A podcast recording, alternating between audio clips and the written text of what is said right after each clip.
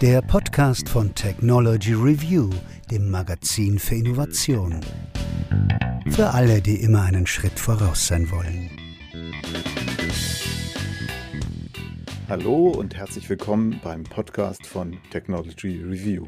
Mein Name ist Wolfgang Stieler und wir sprechen heute über die Frage, welche Rolle Atomenergie in einer zukünftigen Energieversorgung spielen könnte und vor allem, ob kleine modulare Reaktoren Teil dieser Energiezukunft sein könnten. Für alle, denen diese Frage ein bisschen komisch vorkommt, vielleicht nochmal als Background und als Erklärung, wir haben in einer, sagen wir mal, zeitlich recht gedrängten Diskussion entschieden, das aktuelle Titelthema der Technology Review, der nächsten Ausgabe von Technology Review zu kippen und tatsächlich uns dieser Frage der Energiezukunft zu widmen, weil sie aufgrund der aktuellen politischen Lage des Krieges in der Ukraine etc. Äh, gerade ganz oben auf der Tagesordnung steht. Und als Gast habe ich heute hier Christoph Pistner vom Öko-Institut Darmstadt. Christoph Pistner hat an der TU Darmstadt Physik studiert und promoviert und er ist beim Öko-Institut, müssen Sie mich korrigieren, wenn das nicht mehr aktuell ist, stellvertretender Bereichsleiter für Nukleartechnik und Anlagensicherheit. Tatsächlich seit 2018 schon Bereichsleiter für Nukleartechnik und Anlagensicherheit. War die Recherche an der Stelle nicht mehr ganz aktuell und darüber hinaus aber, das habe ich geprüft, auch Mitglied der Reaktorsicherheitskommission vom Bundesumweltministerium und hier steht auch noch Mitglied im Facharbeitskreis Probabilistische Sicherheitsanalyse für Kernkraftwerke und außerdem auch noch Vorstandsmitglied im Forschungsverbund Naturwissenschaft, Abrüstung und internationale Sicherheit. Hallo, Herr Pistner. Hallo, ich grüße Sie. Ich freue mich wirklich sehr, dass das geklappt hat, weil auch Sie gerade aufgrund der aktuellen Lage ein sehr gefragter Mann sind und schwer beschäftigt. Ähm, als wir das erste Mal gesprochen haben, lief gerade über, über SNRs, lief gerade im Hintergrund die Pressekonferenz der Internationalen Atomenergieagentur. Äh, zum Beschuss des AKWs in der Ukraine. Ähm, aber ich will jetzt nicht primär mit Ihnen über den Krieg und über die Gefahren äh, von AKWs durch den Krieg sprechen, sondern an, den Blick ein bisschen in die Zukunft lenken. Und als erstes möchte ich anfangen mit der Frage, ob äh, Atomstrom tatsächlich also jetzt mal unabhängig von SMRs, von kleinen modularen Reaktoren, Small Modular Re Reactors. Sorry, wenn ich jetzt ab und zu ein bisschen hektisch bin, aber ich glaube, ich habe schon hinreichend dargelegt, warum das so sein könnte. Also, ähm, unabhängig von kleinen modularen Reaktoren, ganz allgemein die Frage, kann Atomstrom für Deutschland, Europa unter den gegebenen Umständen zu mehr Versorgungssicherheit beitragen, einfach indem man zum Beispiel 2022, Ende 2022 die bestehenden laufenden drei letzten Reaktoren nicht abschaltet. Lustigerweise sind ja sogar die Betreiber gegen diese Idee, aber was ist denn Ihre Einschätzung dazu? Also natürlich ist es zunächst mal eine, eine Abwägung von Vor- und Nachteilen. In der Summe sind die Betreiber, aber auch die Bundesregierung äh, zu dem Ergebnis gekommen, dass sich das für Deutschland nicht rentiert und ich teile diese Einschätzung. Äh, Sie haben insbesondere ja das Stichwort Versorgungssicherheit angesprochen. Ähm, Versorgungssicherheit bedeutet für uns in Deutschland vor allem, ähm, dass es natürlich immer Phasen gibt, in denen ähm, erneuerbare Energien äh, nicht in großem Umfang zur Verfügung stehen. Wir dann für relativ kurze Zeiträume einen hohen zusätzlichen Bedarf an verfügbaren Kapazitäten zur Stromerzeugung benötigen. Dafür gibt es in Deutschland Reservekraftwerke, die sogenannte Sicherheitsreserve, die auch für die nächsten Jahre noch weiter aufgestockt werden kann. Das sind dann eben Kraftwerke, die nur sehr kurz im Jahr laufen, ähm, dann aber eben zur Versorgungssicherheit beitragen. Und das das ist sozusagen das, worum sich der Streit so ein bisschen dreht. Hier brauchen wir ausreichende Reserven, aber das ist genau ein Bereich, wo Kernkraftwerke eigentlich nur sehr wenig helfen können. Kernkraftwerke sind eben grundsätzlich eher Grundlastkraftwerke, die weitgehend durchlaufen. Können zwar technisch auch ähm, zum Lastfolgebetrieb beitragen, also hier auch ein bisschen ähm, ähm, zu, äh, zum Ausgleich der, der Stromversorgung beitragen, aber grundsätzlich sind sie eher Grundlastkraftwerke, die eigentlich die ganze Zeit über durchlaufen und das heißt eben, sie bringen uns dann zur Abfederung von Spitzen relativ wenig. Das sind einfach andere Kraftwerkstypen, die wir hier brauchen. Mhm. Vielleicht äh, an dieser Stelle nochmal eine kurze Einschätzung zum Thema Sicherheit ich weiß nicht genau, wie alt die Anlagen, die letzten drei AKWs, die in Deutschland laufen, sind. Aber es gibt ja schon einen Unterschied. In Deutschland laufen die, weiß nicht, 30, 35 Jahre. Die Franzosen operieren jetzt zum Teil mit 60 Jahren und sagen, kein Problem, die Dinger sind auf 60 Jahre ausgelegt. weiß gar nicht, was ihr immer habt. Das ist so nicht ganz richtig. Also zunächst mal sind die Kraftwerke, die deutschen, die französischen, auch die Kraftwerke international ursprünglich mal für Laufzeiten von 30 bis 40 Jahren ausgelegt worden. Das ist so ein bisschen national unterschiedlich gewesen. Aber das war das, woran man ursprünglich mal gedacht hat. Jetzt gibt es bei der Frage, wie lange kann ich ein Kraftwerk laufen lassen, dann grundsätzlich so zwei Aspekte, die wichtig sind. Das eine ist die klassische Alterung, die kennen wir alle, also Verschleiß, Ermüdung, ähm, Abrieb, das haben wir, das kennen wir aus Autos, das können wir aus Haushaltsgegenständen, das gibt's auch im Kraftwerk. Ne? Also wir haben Komponenten, die auf und zugehen, also Ventile, die, die Verschleiß zeigen, ähm, wir haben äh, Kabel, bei denen Isolierungen altern können und, und, und. Dazu gibt es in den Kraftwerken natürlich ein entsprechendes Alterungsmanagement. Das heißt, ich muss mir alle meine Komponenten im Kraftwerk anschauen, muss überlegen, welche Alterungsmechanismen gibt es da, wie lang können diese Komponenten halten. Ich muss sie in regelmäßigen Abständen prüfen und dann gegebenenfalls austauschen. Da kann man viel machen. Es gibt aber natürlich auch da Grenzen. Wir haben Großkomponenten, den Reaktordruckbehälter, Sicherheitsbehälter, andere Dinge, die wir nicht austauschen können. Da können wir auch an absolute Grenzen dessen stoßen, wie lange so ein Kraftwerk zu betreiben ist. Das ist aber natürlich alles mit Kosten verbunden, so dass das natürlich dann auch immer eine Frage ist, wie hoch sind die Kosten für einen Weiterbetrieb einer Altanlage im Verhältnis zu dem Nutzen, den ich davon habe. Ein zweiter Punkt, der aber noch dazu kommt, ist auch ganz wichtig und den darf man nicht vergessen. Das ist das Veraltern. Das Veraltern von Sicherheitskomponenten, von technischen Lösungen. Anlagen, die heute im Betrieb sind, sind im Durchschnitt also in, in, der EU im Durchschnitt 30 Jahre alt. Das heißt, sie sind irgendwie bis 1990 in Betrieb gegangen. Bei vielleicht zehn Jahren Bauzeit, 1980 Baubeginn und davor dann eben noch Planungszeiten. Das heißt, wir reden über Anlagen, die so in den 1970er, 1980er Jahren konzipiert worden sind, geplant worden sind und entsprechend stammen die Sicherheitskonzepte aus dieser Zeit. Und seither hat sich natürlich so einiges getan. Das heißt, es ist immer auch die Frage, erfüllen diese Anlagen eigentlich noch die Sicherheitsstandards, die wir heute von der Neuanlage verlangen würden. Ne? Also wenn wir heute einen EPR in Frankreich sehen, der gerade im Bau sich befindet, dann hat er natürlich bestimmte Eigenschaften, was Redundanzgrad angeht, was physischen Schutz von Einrichtungen angeht und so weiter und so fort, was Altanlagen ebenso nicht aufweisen. Auch hier kann man natürlich versuchen, durch Nachrüstungen diese Altanlagen an den heutigen Stand der Sicherheit heranzuführen. Das hat aber Grenzen, weil ich manche Dinge nicht machen kann, aus baulichen Gründen, aus räumlichen Gründen. Und auch da ist natürlich wieder die Frage, wie teuer wird das dann und macht das dann ökonomisch irgendwie einen Sinn? Das heißt, hier gibt es einfach Grenzen, wie lange ich eine Anlage betreiben kann. Und das muss man dann wieder abwägen mit dem Nutzen, den man davon vielleicht noch haben könnte. Hm, da scheinen dann aber die deutschen und die französischen Betreiber offensichtlich verschieden zu rechnen. Ja, das ist so. Frankreich hat eine sehr hohe Abhängigkeit vom Atomstrom. Frankreich vertraut eben seinen Atomkraftwerken auch in einem anderen Maß, als das eben die Deutschen tun. Wir haben in Deutschland eine Risikoabwägung getroffen, bereits im Jahr 2000, als der Bundestag beschlossen hat, dass wir geordnet aus der Kernenergie aussteigen. Ähm, es wurde dann 2010 nochmal darüber diskutiert, ob wir die Laufzeiten vorübergehend verlängern. Das ist 2011 dann zurückgenommen worden, diese Entscheidung, und äh, in Reaktion auf das Ereignis in Fukushima.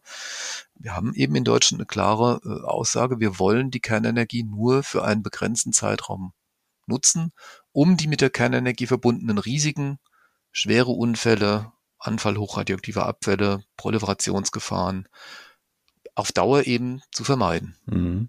Sie haben gerade zwei Stichworte genannt, die mir erlauben, jetzt mal so langsam zu den kleinen modularen Reaktoren überzuschwenken. Nämlich das eine war EPR, also die europäischen Druckwasserreaktoren, die neueste Generation äh, von Reaktoren.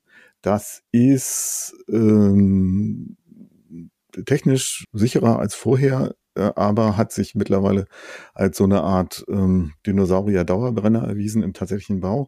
Olkiluoto 3 ist, glaube ich, soweit ich weiß, mittlerweile im Betrieb, hat aber eine Verspätung von zwölf Jahren gehabt und ist fünf bis siebenmal teurer als ursprünglich geplant.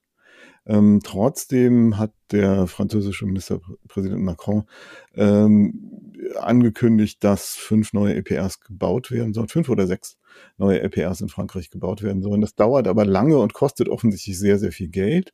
An dieser Stelle kommen dann die Befürworter von kleinen Modularreaktoren um die Ecke und sagen, hey, wir bauen einfach kleine Anlagen.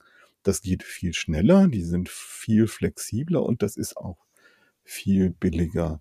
Ähm, können die Befürworter aus ihrer Sicht diese Versprechen tatsächlich halten? Wenn wir die Frage heute schon beantworten können, wäre es sehr spannend, aber die können wir natürlich nicht beantworten, weil es sind eben erstmal Versprechen. Man muss zunächst mal sagen, äh, das, was man unter kleinen modularen Reaktoren versteht, existiert eigentlich weltweit noch nicht. Wir haben etwas, was unter der Überschrift kleine modulare Reaktoren geführt wird, ähm, in Form eines, eines russischen Reaktors, der vor zwei Jahren ähm, äh, in Betrieb gegangen ist. Dabei handelt es sich um einen kleinen Druckwasserreaktor, der auf einem so einer schwimmenden Plattform errichtet worden ist, äh, die dann in Sibirien vor einem, äh, einem kleinen russischen Ort sozusagen äh, angelandet wurde, dort an das Stromnetz angeschlossen wurde, um so regional ähm, zur Stromversorgung beizutragen. Also insofern haben wir einzelne solcher kleine Reaktoren tatsächlich auch heute schon in Betrieb. Einige wenige, wie der KRM25, sind in Argentinien seit vielen, vielen Jahren auch im Bau. Bei denen sehen wir allerdings, dass sie auch sehr lange Bauzeiten hatten und dass sie extrem teuer geworden sind. Das heißt, bei dem, was wir tatsächlich schon haben, können wir nicht sehen, dass wir signifikante Vorteile haben. Die Versprechen der Entwickler weisen ja eher in die Zukunft, dass sich das in der Zukunft ändern soll, also dass man dann solche Anlagen quasi industriell in einer Art Säenproduktion in zentralen Fabriken herstellen könnte und dass es dadurch dann eben möglich wäre, sie relativ schnell und relativ günstig zu produzieren. Jetzt wissen wir einfach noch nicht, ob das überhaupt gehen wird. Es gibt noch kein Reaktorkonzept, das in der Praxis tatsächlich gebaut worden ist und funktioniert, bei dem man so eine serielle Produktion schon mal irgendwie probiert hätte. Wir kennen diese Idee auch aus der Historie, also auch in den 80er Jahren beispielsweise des letzten Jahrtausends, aber auch vorher schon wurde diese Idee von kleinen modularen Reaktoren immer mal wieder diskutiert. Es gab da auch schon mal einzelne kleine Anlagen. Es hat aber nie funktioniert, dass diese wirklich ökonomisch günstig hergestellt werden können. Und es gibt auch Gründe, warum man da eben ein Fragezeichen dahinter machen kann. Wir haben in den letzten Jahrzehnten gesehen, dass die Kernkraftwerke, die tatsächlich gebaut wurden, von ihren Leistungen eigentlich immer größer geworden sind. Und das liegt daran, an der sogenannten Economy of Scale. Je größer meine Anlage wird, desto geringer ist der relative Anteil von Fixkosten, die ich bei jeder Anlage habe. Ne? Also ursprüngliche Planung, bestimmte Einrichtungen, die ich für die Anlage auf jeden Fall einmal brauche, die ich aber nur einmal hinstellen muss, unabhängig von der Leistungsgröße bringen mir einen fixen Kostenbeitrag, je größer meine Anlage wird, desto geringer sind theoretisch meine Investitionskosten bezogen auf die installierte Leistung. Deswegen sind Anlagen eigentlich in den vergangenen Jahrzehnten immer größer geworden. Wenn ich das jetzt bei den SMA nicht mache, bin ich tendenziell erstmal noch teurer als diese großen Anlagen. Um dem entgegenzuwirken, gibt es eben zwei Ideen. Die eine Idee ist, ich kann vielleicht solche Anlagen grundsätzlich ein bisschen vereinfachen gegenüber den großen Anlagen. Das ist aber sehr unklar, wie viel ich da tatsächlich an Geld einsparen kann. Die wesentliche Idee aus meiner Sicht ist, glaube ich, dass man versucht, eben diese Anlagen, wie gesagt, seriell quasi in der Fabrik herzustellen und dann in sehr großen Stückzahlen zu produzieren und dann eben weltweit zu installieren. Kostenschätzungen, die es dazu gibt, zeigen aber, dass man dazu wahrscheinlich viele hundert, wenn nicht sogar viele tausend solche Anlagen produzieren und bauen und vertreiben müsste, damit man da wirklich dann in einen Kostenvorteil gegenüber den großen Anlagen kommt. Und ob jetzt ein Anlagenhersteller es tatsächlich schafft, so viele Anlagen zu verkaufen, um damit dann überhaupt erstmal diese Infrastruktur aufzubauen, um dann auch so viele Anlagen überhaupt zu produzieren und ob sich das dann eben ökonomisch rechnet, das ist doch sehr fraglich. Hm. Ähm, gutes Stichwort dabei ist, ist, ist klein. Ähm, vielleicht können wir das nochmal ein bisschen eingrenzen. Was heißt klein im, im Vergleich zu konventionellen AKWs? Ja, das ist eine sehr gute Frage, weil es tatsächlich für diesen Begriff kleine modulare Reaktoren, also Small Modular Reactors, international eigentlich keine einheitliche Definition gibt. Da verstehen also unterschiedliche Gruppen, Institutionen auch durchaus unterschiedliche Dinge drunter. Relativ einig sind sich alle internationalen Definitionen zu sagen, es sind Reaktoren mit einer maximalen elektrischen Leistung im Bereich von 300 Megawatt elektrischer Leistung. Das ist also gegenüber den heute in Deutschland betriebenen Druckwasserreaktoren, die so bei 1000 Megawatt liegen, beziehungsweise 1300 Megawatt liegen, oder gegenüber dem EPR mit 1600 Megawatt so irgendwas zwischen einem Drittel und einem Fünftel wäre dann also immer noch eine erhebliche Leistung, aber eben ein gutes Stück kleiner als die heutigen Reaktoren. Aber im Prinzip ist die Skala nach unten offen. Es gibt im Bereich der ähm, kleinen modularen Reaktoren eben auch durchaus Anlagen mit 100 Megawatt, mit 50 Megawatt elektrischer Leistung bis hin zu einer Untergrenze, wo einige Definitionen dann auch abschneiden und sagen, das sind nicht mal mehr SMA, sondern das sind dann Mikroreaktoren, wo wir dann über Kleinstanlagen reden, die dann so ein, zwei Megawatt elektrische Leistung haben.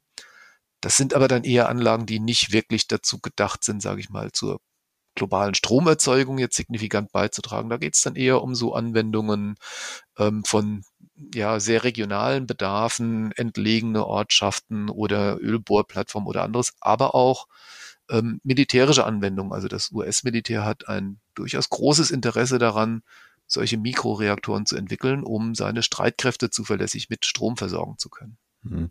Da kommen wir also zum, zum Thema Atomenergie und äh, Militär äh, oder militärische Auseinandersetzung kommen wir vielleicht am Schluss nochmal kurz kommen. Aber ich würde gerne auf den Aspekt der Kosten noch mal ein kleines bisschen stehen bleiben. Wie ist denn das heute? Also ähm, die Frage, ob Atomstrom wirklich billig ist, ist, glaube ich, immer noch, ja, wird immer noch heiß diskutiert. Äh, es sind verschiedene Zahlen im Raum. Ähm, ich habe gelesen, dass wir bei Atomstrom bei so Produktionskosten sozusagen für die, für die Kilowattstunde von irgendwas zwischen 10 und 15 Cent pro Kilowattstunde sind. Äh, lässt sich abschätzen, wie viel das für so ein kleines modulares Kraftwerk wäre? Ich glaube, das können wir heute seriös noch nicht wirklich sagen. Also die Zahl, die Sie nennen, 10 bis 15 Cent, ich denke, das ist durchaus richtig. Wir haben zum Beispiel den Fall Hinkley Point C in, in Großbritannien. Hier hat äh, der, äh, hier hat Großbritannien der, als Staat sozusagen dem, dem äh, Betreiber, dem zukünftigen Betreiber der Anlage garantieren müssen, ihm diesen Strom über 30 Jahre zu einem Preis von etwa 11 Cent die Kilowattstunde abzunehmen, damit für den Betreiber sich sozusagen Bau und Betrieb dieses Reaktors oder das Risiko, das damit ähm, einhergeht, ähm, für den Betreiber tragbar ist. Das heißt, so, das ist die Größenordnung, die wir heute haben. Ähm, es gibt jetzt natürlich Entwickler von SMR, die glauben, dass sie dem gegenüber günstiger werden können, aber wie ich versucht habe deutlich zu machen, darin stecken natürlich immer Annahmen. Es steckt darin die Annahme, wie günstig kann ich eine solche Anlage dann produzieren, wie lange wird eine solche Anlage dann auch betrieben. Es steckt natürlich auch die Annahme drin, mit welcher Auslastung wird eine solche Anlage dann betrieben. Das ist, denke ich, auch ein ganz wichtiger Punkt, den man manchmal so ein bisschen vergisst. Wenn wir über die großen Anlagen EPR oder anderes reden, dann kommen diese 11 Cent dadurch zustande, dass wir davon ausgehen, dass diese Anlagen eigentlich so eine Arbeitsverfügbarkeit von 90, 95 Prozent über die Gesamtzeit haben. Das heißt, wirklich einfach durchlaufen und Strom produzieren wenn diese Anlagen natürlich in einem zukünftigen Stromsystem eingesetzt werden, wo sie eben einen sehr hohen Anteil erneuerbarer Energien haben und sie eigentlich eher Lastfolgekraftwerke brauchen, die also dann Strom produzieren, wenn Erneuerbare keinen Strom produzieren, dann kommen sie wahrscheinlich zu wesentlich niedrigeren Verfügbarkeiten, können also wesentlich weniger Strom verkaufen und dann wird der natürlich auch entsprechend nochmal teurer. Rein technisch kann ich das doch aber ähm, durchaus machen. Also ich kann einen AKW, ob jetzt ein großes oder kleines, ja durchaus auch runterregeln und sagen wir mal mit 30 Prozent oder 60 Prozent seiner maximalen äh, Leistung laufen lassen, oder? Hat das auch technisch Nachteile? Ja, also das hängt ein bisschen davon ab, wie Ihr Kraftwerk tatsächlich ausgelegt ist. Also es ist nicht per se so, dass jetzt jedes AKW auf der Welt das unbedingt kann, weil Sie dafür natürlich entsprechende Systeme und Vorrichtungen im Kraftwerk haben müssen. Sie müssen die Steuerungsmöglichkeiten haben. Sie müssen, sage ich mal, die Schwankungen, die dadurch im AKW auftreten, kompensieren können. Das hat natürlich auch Auswirkungen auf das AKW. Also Sie ändern dann ständig die Last. Das heißt, es ändern sich Drücke und Temperaturen im Kraftwerk. Sie müssen sozusagen das Kraftwerk ständig nachsteuern. Sie öffnen Armaturen und Komponenten. Das sind alles Dinge, die natürlich auch zu Alterungsphänomenen im Kraftwerk führen. Das heißt, all ihre Komponenten, Rohrleitungssysteme müssen für diese zusätzlichen Belastungen ausgelegt sein, wenn sie das dann über 30, 40 Jahre tatsächlich die ganze Zeit sehr intensiv machen wollen. Das ist sicherlich grundsätzlich denkbar, aber es ist sozusagen, es ist nicht per se gegeben, dass es so geht. Und sie können ein Kernkraftwerk auch typischerweise jetzt nicht vollständig und beliebig und ständig in beliebiger Höhe hoch und runter fahren, sondern sie haben da auch Grenzen dessen, was sie ihrem Reaktorkern sozusagen zumuten können. Das heißt, sie haben da typischerweise Grenzen, wie viel Prozent ihrer Leistung sie in welcher Zeit variieren können. Es gibt auch Untergrenzen, wann ihr Kraftwerk noch stabil betrieben werden kann, wo sie dann typischerweise eben nicht drunter gehen würden. Ähm, das heißt, ja, technisch können sie Kraftwerke natürlich schon auch ähm, in einem Lastfolgebetrieb einsetzen, hat aber auch Konsequenzen, hat Kosten und gibt auch technische Grenzen. Mhm, aber theoretisch könnte ich jetzt sagen, okay, ich, äh, statt einem großen Kraftwerk äh, setze ich da halt drei oder vier kleine Module hin. Äh, und wenn ich diese Module entweder an oder abschalte, dann habe ich ja sozusagen eine variable äh, Last zur Verfügung. Genau, das kann ich tun hat aber dann eben die Konsequenz, die ich schon gesagt habe, dann laufen ihre Kraftwerke eben auch nicht mehr 95 Prozent der Zeit durch, sondern eben dann nur noch 80, 70, 50 oder 30 Prozent der Zeit, was natürlich auch bedeutet, dass der Strom dann entsprechend teurer sein muss, damit sich der Bau des Kraftwerks rentiert. Mhm. Kommen wir zum Thema Sicherheit. Da gibt es ja immer zwei Aspekte. Das eine, die im englischsprachigen Raum unterscheiden die ja immer zwischen Safety und Security. Ich finde das sehr schwierig zu übersetzen. Ähm, aber das eine ist eben einfach nur der Punkt Betriebssicherheit, also wie laufen die?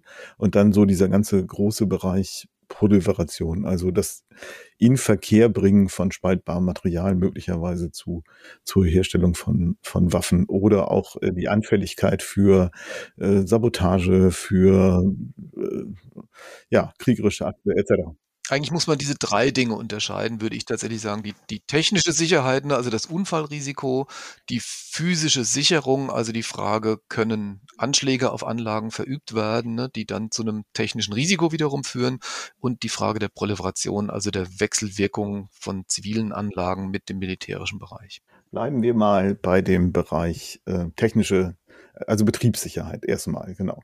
Ähm, Sie haben vorhin von äh, den ersten bereits existierenden Anlagen gesprochen, den äh, das sind Druckwasserreaktoren. Ähm, aber wir haben selber vor einiger Zeit ähm, auch schon mal berichtet über Pläne von Bill Gates, der in ein Unternehmen namens TerraPower investiert. Ähm, die sagen, hey, wir machen das ganz anders als bisher. Diese, das Konzept von äh, Druckwasserreaktoren ist technisch überholt. Wir machen jetzt äh, was Moderneres und äh, äh, wir bauen die so, dass sie sozusagen inhärent sicher sind und auch so, dass man da kein spaltbares Material mehr draus klauen kann. Äh, vielleicht können wir das technisch mal ein bisschen näher beleuchten. Was ist da dran an diesen sogenannten Generation 4, also oder auch Reaktoren mit schnellen Neutronen? Wie unterscheiden die sich von Druckwasserreaktoren? Also fangen wir vielleicht zunächst mal mit den klassischen Reaktoren an, die wir heute eben weltweit im Einsatz sehen. Praktisch alle heute betriebenen Kernkraftwerke sind Druck- oder Siedewasserreaktoren der einen oder anderen Bauart.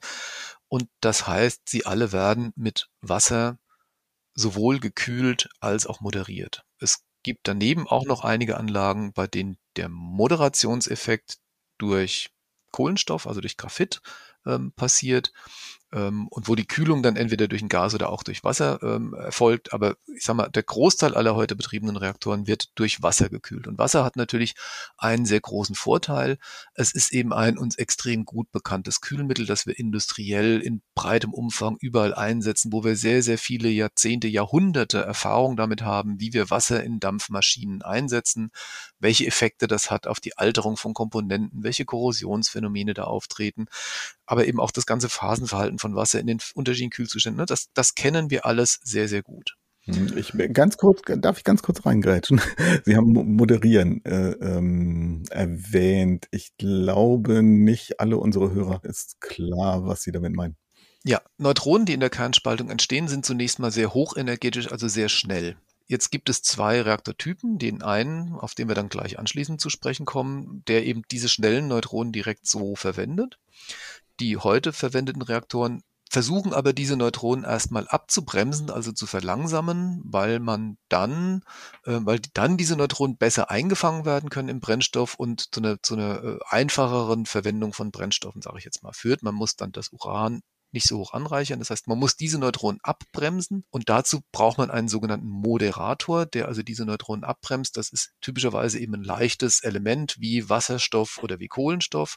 Das heißt also, Wasser erfüllt diese Funktion. Wasser hat einen hohen Anteil an Wasserstoff eben auch dabei, kann also Neutronen wunderbar abbremsen, hat also einen Moderationseffekt und eben gleichzeitig auch den Effekt, dass es als Kühlmittel dienen kann, also die Wärme, die im Reaktor anfällt, nach außen abführen kann. Deswegen sehen wir heute eben sehr weit verbreitet diese wassergekühlten und wassermoderierten Reaktoren. Da haben wir eben wirklich extrem lange Erfahrungen mit und kennen uns deswegen sehr gut aus. Jetzt gibt es gar nicht mal so sehr als eine neue Idee, sondern als eine uralte Idee eben auch Reaktoren, bei denen man versucht, die schnellen Neutronen direkt zu nutzen, also auf dieses Abbremsen der Neutronen verzichten will. Das waren im Prinzip bei den allerersten Anlagen, Versuchsanlagen, die weltweit gebaut wurden, waren immer auch schon Anlagen mit schnellem Neutronenspektrum dabei. Man hat weltweit solche schnellen Reaktoren auch vielfach gebaut als Prototypen, als Versuchsreaktoren. Die bisherigen Erfahrungen mit diesen Reaktortypen sind aber eben nicht sehr gut, sondern da haben wir was ganz. Für, wenn ich kurz unterbrechen darf, was für Vorteile hätte das, wenn ich jetzt schnelle Neutronen Genau. Vielleicht erst zu den Vorteilen. Also die, die Idee, warum man das so intensiv untersucht hat, ist, wenn man schnelle Neutronen verwendet, dann bringen die sozusagen mehr Energie in die Kernspaltung ein. Es entstehen dann bei der nächsten Kernspaltung etwas mehr Neutronen, als wenn ich mit thermischen Neutronen arbeite. Und dieses etwas mehr an Neutronen kann ich dann wiederum grundsätzlich nutzen, um in meinem Uran den Uran-238-Anteil, der eben der, der, größte Anteil an meinem Uran ist, in, in, in das Element Plutonium umzuwandeln. Also das Uran fängt solche Neutronen ein mit zum Uran-239, macht dann zwei Beta-Zerfälle, wird dann zu Plutonium-239. Und Plutonium-239 ist ein sehr guter Spaltstoff, den ich sowohl in Kernwaffen verwenden kann, aber eben auch in Reaktoren als Spaltstoff verwenden kann weil man in der Frühzeit der Kerntechnik befürchtet hat, dass es sehr wenig Uran weltweit nur gibt und die Spaltstoffvorräte deswegen begrenzt sind, hat man schon immer eben auch geguckt, können wir schnelle Reaktoren bauen, in denen wir diese Neutronen nutzen, um aus unserem Uran neuen Spaltstoff zu produzieren und den dann eben weiter wieder für die Kernenergieerzeugung zu benutzen. Das ist das berühmte Brüten. Genau. Äh, also da, ne, deswegen schneller Brüter, aber äh, diese Dinge haben dann in der Regel auch so eine hohe Energiedichte, dass ich sie mit Wasser nicht mehr kühlen kann. Ist das richtig? Ja, aber das ist weniger das Problem, sondern in dem Moment, in dem ich Wasser zur Kühlung verwende, moderiere ich ja immer auch die Neutronen. Ne? Also so wie ich Wasser einsetze, habe ich gleich das Element, werden meine Neutronen abgebremst, verliere ich genau diesen Effekt, den ich haben will. Das heißt, wenn ich schnelle Neutronen haben will, kann ich eigentlich Wasser nicht zur Kühlung einsetzen, sondern muss mir irgendein anderes Kühlmittel suchen. Und da ist sozusagen häufig die Lösung einfach die gewesen zu sagen, wenn wir Wasser nicht nehmen können, dann nehmen wir ein anderes flüssiges Element, nämlich Leichtmetalle wie zum Beispiel Natrium. Russland hat hier zum Teil auch in U-Boot-Reaktoren Blei als Kühlmittel eingesetzt. Also man nimmt ein, ein Metall, eine Metallschmelze, die man dann eben als Kühlmittel anstelle von Wasser verwendet. Manchmal wird auch Gas diskutiert für die Kühlung dann von solchen schnellen Reaktoren. Weil ich Wasser nicht verwenden kann, gehe ich zu anderen Kühlmitteln wie Natrium, Blei, Gase.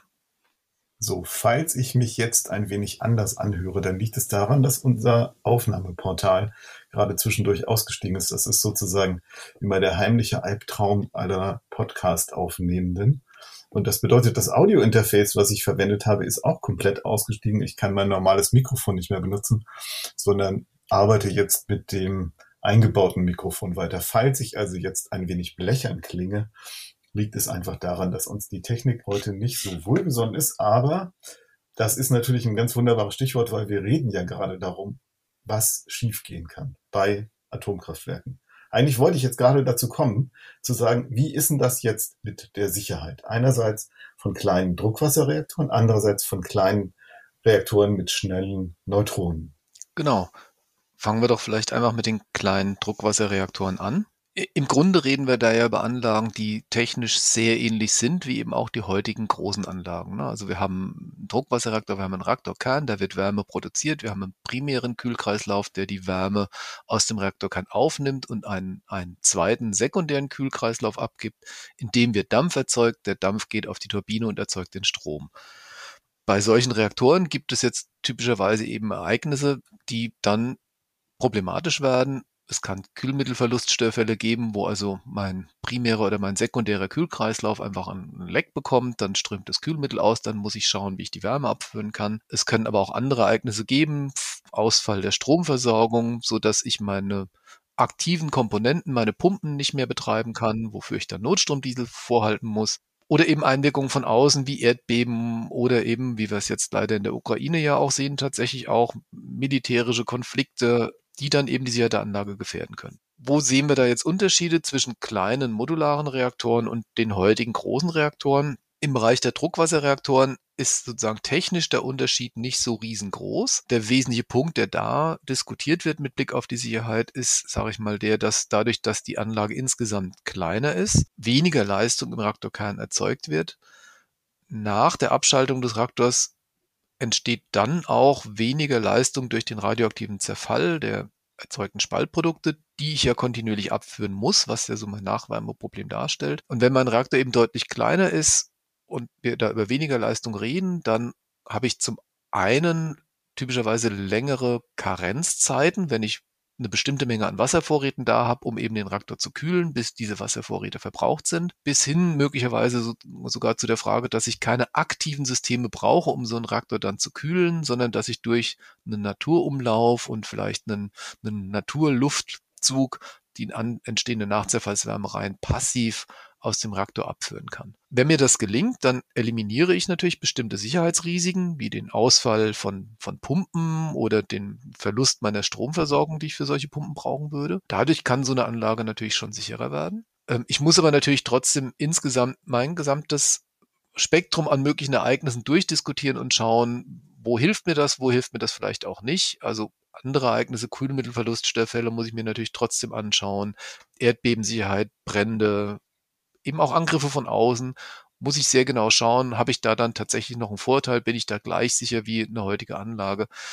In der Summe kann also ein solcher kleiner Reaktor in bestimmten Teilen Sicherheitsvorteile gegenüber heutigen Reaktoren bieten.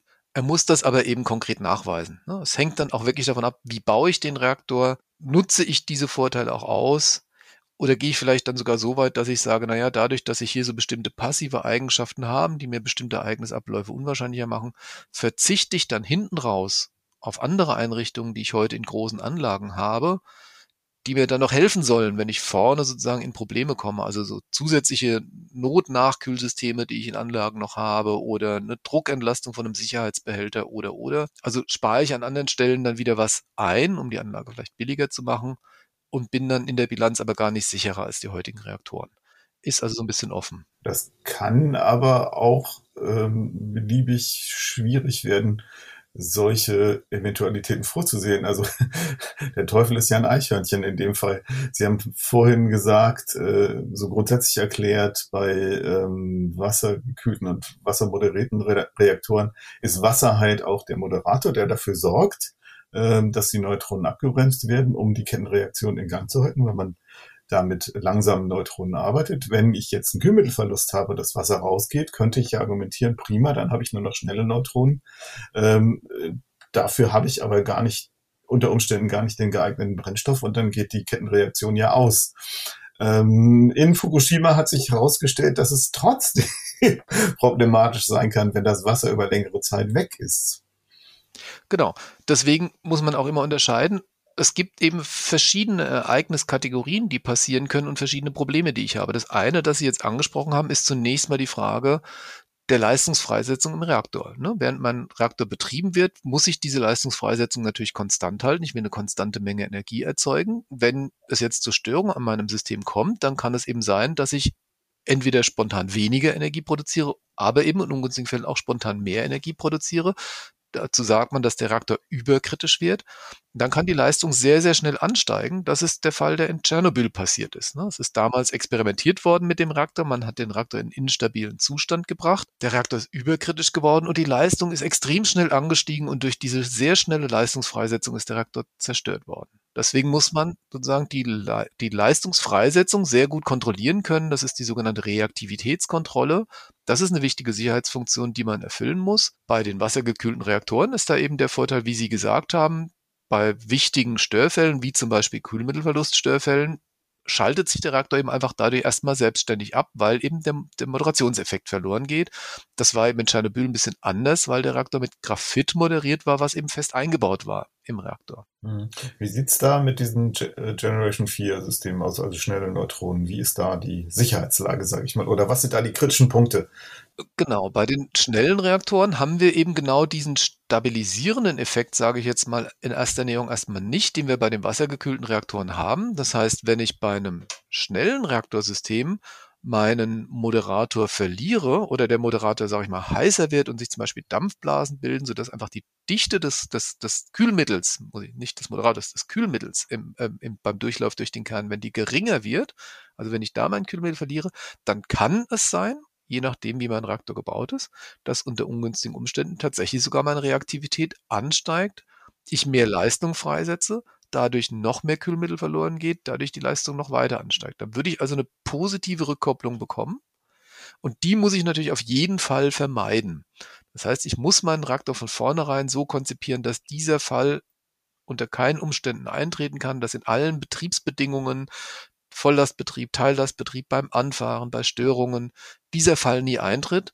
Das ist ein sehr großes Problem, gerade bei den Reaktoren, die mit schnellen Neutronen arbeiten. Anders als bei den wassergekühlten Reaktoren, wo ich eigentlich immer so eine negative Rückkopplung habe, sich also der Reaktor eigentlich, wenn die Leistung steigt, selbst eher abschaltet bzw. runterregelt. Das zweite große Problem ist dann aber eben die Nachkühlung. Das hatten Sie angesprochen. Das ist der Fall genau, der bei Fukushima passiert ist.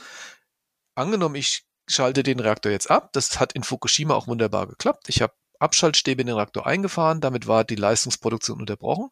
Dann habe ich aber immer noch eine sehr große Menge an radioaktiven Spaltprodukten, die während des Betriebs meines Reaktors entstehen. Und die zerfallen einfach naturgesetzlich weiter. Das kann ich nicht verhindern. Und dabei wird weiter wärmefrei, direkt nach Abschaltung des Reaktors so in der Größenordnung 6, 7 Prozent der Volllast. Und das klingt dann so exponentiell über die nächsten Stunden, Tage, Wochen, Monate und Jahre ab. Und diese Wärme muss ich halt kontinuierlich abführen, sonst heizt sich mein Reaktorkern auf und es kommt zur sogenannten Kernschmelze. Und das ist dann der Fall, der eben in Fukushima passiert ist. Ich konnte meine Kühlsysteme nicht mehr betreiben. Ich hatte Kühlmittelverlust, Störfälle zum Teil, beziehungsweise vor allem hatte ich den Ausfall der Wärmeabfuhrsysteme nach außen, weil kein Strom mehr da war, zum Teil die Pumpen überflutet waren und, und zerstört waren. Und wenn ich eben auf Dauer diese Wärme nicht nach außen abführen kann, dann verdampft die Restmenge an Wasser, die noch im Kern ist, zur Kühlung. Der Kern heizt sich auf, es kommt zur Kernschmelze und zur Freisetzung von Radioaktivität. Hm. Das sind also sozusagen zwei kritische Punkte, die man auf jeden Fall beherrschen muss. Das eine ist, dass es eben nicht zu einer äh, über, zu einem über, überkritischen Zustand kommt und das andere, dass ich äh, Nachwärme abführen muss.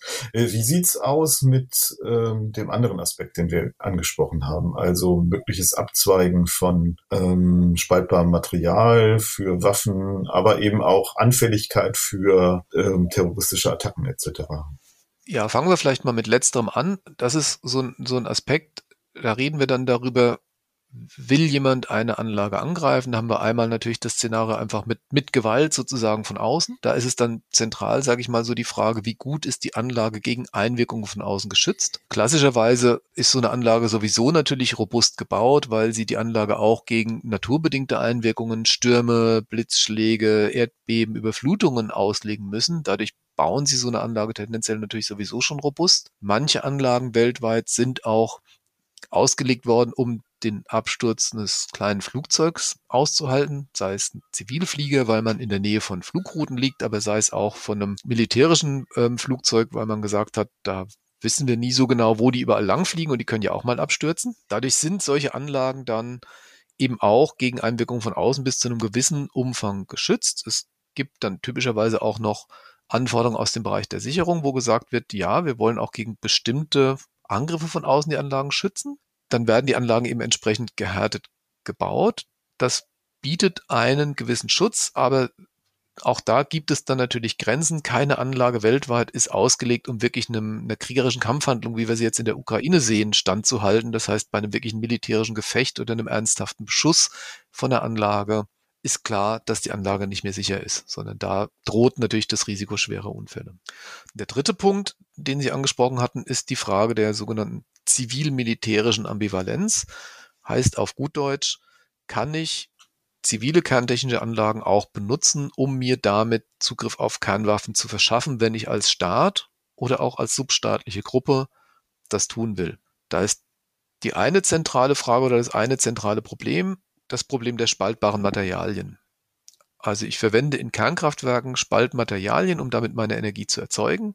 Das ist angereichertes Uran und es entsteht im Reaktor dann auch Plutonium. Ähm, das Plutonium zumindest ist direkt kernwaffenfähiger Stoff. Also wenn ich an Plutonium rankomme, kann ich damit Kernwaffen konstruieren. Das angereicherte Uran ist, so wie es in unseren Druckwasserreaktoren verwendet wird, nicht direkt kernwaffenfähig. Aber ich brauche Urananreicherungsanlagen, um das Natururan, wie ich es in der Natur finde, um darin den spaltbaren Anteil an Uran etwas zu erhöhen, sodass ich es in Leichtwasserreaktoren einsetzen kann. Und diese Urananreicherungsanlagen kann ich dann grundsätzlich auch verwenden, um das Uran auf höhere Anreichungsgrade anzureichern, die ich dann also zum Material, das ich dann auch in Kernwaffen einsetzen könnte. Das sehen wir im Moment sehr intensiv an der Diskussion um den Iran, der ja auch eigene Urananreicherungsanlagen betreibt, ähm, wo die internationale Staatengemeinschaft eben sehr besorgt ist, dass er die auch benutzen könnte, um damit Material für ein Kernwaffenprogramm zu erzeugen, wo eben die IAEA versucht, sehr genau zu kontrollieren, auf welche Anreicherungsgrade reichert der, Uran, äh, reichert der Iran Uran an, wofür soll das später mal verwendet werden. Das sind so die Schnittstellen, Plutonium, das im Reaktor erzeugt wird, das sich über eine chemische Wiederaufarbeitung aus dem Brennstoff abtrennen könnte, Urananreicherungsanlagen, die ich benötige für die heutigen Reaktoren, um mein Uran anreichern zu lassen und die ich eben auch militärisch nutzen könnte. Deswegen gibt es ja auch ähm, Entwickler von kleinen modularen Reaktoren, die sagen, ja, dieses Problem lösen wir, indem wir zum Beispiel das Kühlmittel, irgendein Metallsalz äh, direkt vermischen, also indem wir das spaltbare Material auflösen, gar nicht in Form von Brennstäben in, äh, zur Verfügung stellen, sondern direkt vermischen mit dem äh, Kühl- und Moderatorenmittel. Äh, und äh, deswegen kommen dann die Betreiber von diesen kleinen Anlagen überhaupt nicht an das spaltbare Material ran. Das äh, neues Material, neues Brennmaterial stellen wir in eigens gesicherten Anlagen zur her, die auf die nur wir Zugriff haben. Und äh, wenn wir das dann irgendwohin verkaufen, irgendwo in die dritte Welt oder so, äh, dann äh, kriegen die sozusagen so eine geschlossene, so ein geschlossenes Pack, äh, wo sie gar nicht mehr an das spaltbare Material rankommen. Mhm. Das kann natürlich bestimmte Vorteile bieten. Also wenn mein Reaktor ein geschlossenes System ist, ich als der Betreiber oder als der Staat, der die Anlage betreibt, erstmal gar nicht an den Brennstoff rankomme, habe ich erstmal keinen unmittelbaren Zugang zu dem Spaltmaterial. Das ist sicherlich richtig. Das ist eine Diskussion, die wir heute ja im Grunde auch haben. Ähm, nicht alle Staaten auf der Welt, die Kernenergie betreiben, betreiben eigene Urananreicherungsanlagen, sondern es gibt eben einige wenige Staaten, die das tun. Und man achtet sehr genau darauf, welche anderen Staaten eigentlich solche Urananreicherungsanlagen verwenden und zu welchem Zweck und will das eigentlich gar nicht so sehr aus Sorge, dass sie dann eben später mal militärisch verwendet werden können. Damit reduziert man also einen gewissen Teil des Problems. Fakt ist aber natürlich trotzdem, auch in diesen Anlagen ist Spaltmaterial enthalten. Ne? Also auch da setze ich eben Uran mit einem gewissen Anfangsanreichung ein. Darin entsteht dann eben auch Plutonium in dem weiteren Betrieb. Und das heißt zunächst mal, wenn ein Staat sich entscheidet, offen und bewusst einen solchen Weg zu gehen, könnte er natürlich auch an einen solchen Reaktor rangehen, könnte das Material dem Reaktor entnehmen, könnte chemisch die enthaltenen Spaltstoffe abtrennen und sie dann für Kernwaffen verwenden. Das Material ist ja physisch drin. Es ist dann eher eine Frage, ne, welche Maßnahmen würden dann andere Staaten ergreifen, um ihn daran zu hindern. Aber er hätte das Material natürlich nochmal. Iran ist da, glaube ich, tatsächlich ein gutes, ein gutes Beispiel dafür. Das ist im Grunde genommen dann eine politische Frage. Genau, oder Nordkorea war natürlich eine ganz ähnliche Diskussion äh, äh, vor einigen, vor einigen Jahrzehnten, als Nordkorea sozusagen kleine ähm, graphitmoderierte Reaktoren betrieben hat, in deren Brennstoffen dann natürlich auch Plutonium entstanden ist und die Brennstoffe waren im Land vorhanden. Und irgendwann hat sozusagen, stand aber die Gefahr im Raum, nimmt jetzt Nordkorea diese Brennstoffe, trennt das Plutonium ab und bekommt damit Zugriff auf Kernwaffenstoffe. Ne? Solange das sozusagen in der Anlage verbleibt, die IAEA das kontrolliert, genau draufschauen kann, wie viel Material, wo, wo ist es, in welchem Zustand ist es, haben wir einen gewissen Schutz. Aber wenn sich ein Staat eben offen entscheidet, ja, das jetzt sozusagen diese Verträge zu brechen und das anders zu machen, ist das Material physisch einfach da. Ich will noch mal ganz kurz, weil die Zeit läuft uns jetzt ein bisschen davon, ähm, auf einen abschließenden Punkt zu sprechen kommen, nämlich Atommüll. Also ein großes Problem, das man auch mit kleinen Modulator, äh, modularen Reaktoren nicht wegbekommt, ist, dass irgendwann abgebrannte Brennelemente anfallen. Ähm, und wenn man viele Anlagen hat, dann wahrscheinlich auch viel. Ähm, können Sie mir eine, eine, eine Vorstellung davon verschaffen, über was für Mengen wir reden in einem normalen AKW? Also wie viel, wie viel Atommüll fällt da eigentlich an und wie viel, wie viel Plutonium haben wir jetzt eigentlich schon, äh, das darauf wartet, dann irgendwann mal 100.000 Jahre in irgendeinem tiefen geologischen Endlager zu verschwinden, das es noch nicht gibt? Hm. Also wir haben in Deutschland in dem Betrieb unserer Kernkraftwerke bis zum Ende des Betriebs unserer Kernkraftwerke ungefähr 17.000 Tonnen Schwermetall als hochradioaktive Abfälle, also als abgebrannte Brennstoffe erzeugt, wovon noch etwa 10.000 Tonnen heute in Form von abgebrannten Brennstoffen vorliegen und die übrigen etwa 7.000 Tonnen gingen nach Frankreich oder nach Großbritannien in eine Wiederaufarbeitung ähm, sind jetzt als verglaste hochradioaktive Abfälle, liegen jetzt als verglaste hochradioaktive Abfälle vorkommen, in der Form dann auch wieder zurück nach Deutschland und müssen später mal entgelagert werden. Das sind also so die, die Größenordnungen, über die wir reden.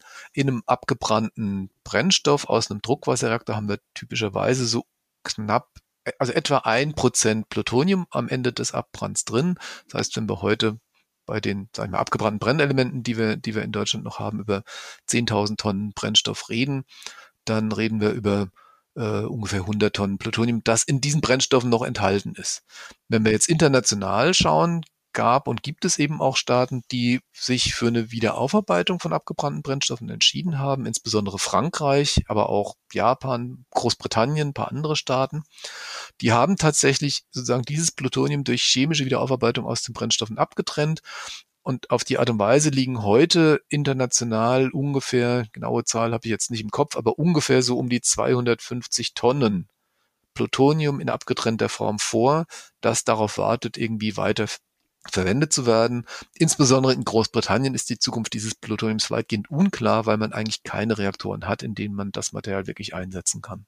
Das sind ähm, keine Zahlen, die mich äh, optimistisch in die Zukunft schauen lassen. Ähm, wir könnten wahrscheinlich noch, noch eine ganze Reihe, äh, eine ganze Zeit lang weiterreden über dieses Thema. Gibt noch viele Fragen, die wir jetzt noch gar nicht angesprochen haben. Ähm, aber ich weiß, dass auch Ihre Zeit drängt, dass Sie viel beschäftigt sind. Das heißt, ich bedanke mich jetzt ganz, ganz herzlich bei Christoph Pistner, der schnell und unkompliziert dieses Gespräch ähm, möglich gemacht hat und ähm, ja, wünsche Ihnen für die Zukunft viel Erfolg und behalten Sie einen klaren Kopf. Dankeschön. Ich versuch's und wir drücken alle mal die Daumen, dass wir uns nicht in Kürze widersprechen müssen, um über unangenehme Ereignisabläufe in Europa, in der Ukraine oder auch an anderen Standorten zu reden. Genau, das hoffen wir alle. Und mir bleibt aber trotzdem noch auf das aktuelle Heft hinzuweisen, das noch bis Ende März am Kiosk ist dessen Titelthema Kreislaufwirtschaft ist. Ähm, einige werden das wahrscheinlich mitbekommen haben im Zusammenhang mit dem zweiten Teil des Klimareports vom IPCC, die ja darauf hingewiesen haben, dass damit wir uns an den Klimawandel anpassen können, was wir dringend müssen, wir wahrscheinlich auch unsere Lebens- und Wirtschaftsweise drastisch ändern können. Und da passt unser Titelthema Kreislaufwirtschaft sehr, sehr gut dazu. Da kann man spannende Sachen nachlesen, was das dann heißt. Unter anderem habe ich mir, ich persönlich mir angeguckt, das Konzept Fab City Hamburg. Äh, Hamburg hat sich einer globalen Initiative angeschlossen, deren Ziel es ist, bis äh, Mitte des Jahrhunderts alles selbst zu produzieren, was in der Stadt konsumiert wird. Und ich gucke mir an, ob das jetzt einfach nur so ein Hippie-Traum ist oder ob das tatsächlich eine reale Perspektive hat. Und ich kann schon mal verraten, kleiner Spoiler, nein, das ist kein Hippie-Traum. Da ist tatsächlich viel Interessantes dran. Aber wir haben natürlich nicht nur Kreislaufwirtschaft. Wir reden auch über Fortschritte bei Brain-Computer-Interfaces bis hin zu dem Punkt, dass Informationen in beide Richtungen fließen, also rein ins Gehirn, genauso wie Steuerung von irgendwelchen äh, Prothesen mithilfe von Computer-Interfaces. Und was auch spannend ist bei dieser Entwicklung ist, es geht nicht nur um Technik, sondern die jüngsten Erfolge und auch die Ankündigung von Elon Musk etc. haben dazu geführt, dass es einen massiven Zufluss von privatem Kapital in diesem Gebiet gibt. Genau wie in der Reproduktionsmedizin, wo Firmen daran arbeiten, aus ganz normalen Körperzellen Eizellen zu machen. Also es lohnt sich nach wie vor, auch das aktuelle Heft anzugucken und im nächsten Heft, wie gesagt, geht es um das Thema Energiezukunft. Unter anderem natürlich auch noch um andere Sachen, wie zum Beispiel den Digital Services Act oder auch um die Frage, ob künstliche Intelligenz Kunstfälschungen tatsächlich erkennen kann, objektiv oder nicht. Ich verabschiede mich und sage, hören Sie wieder rein und kaufen und lesen und abonnieren Sie natürlich das Heft. Danke, tschüss.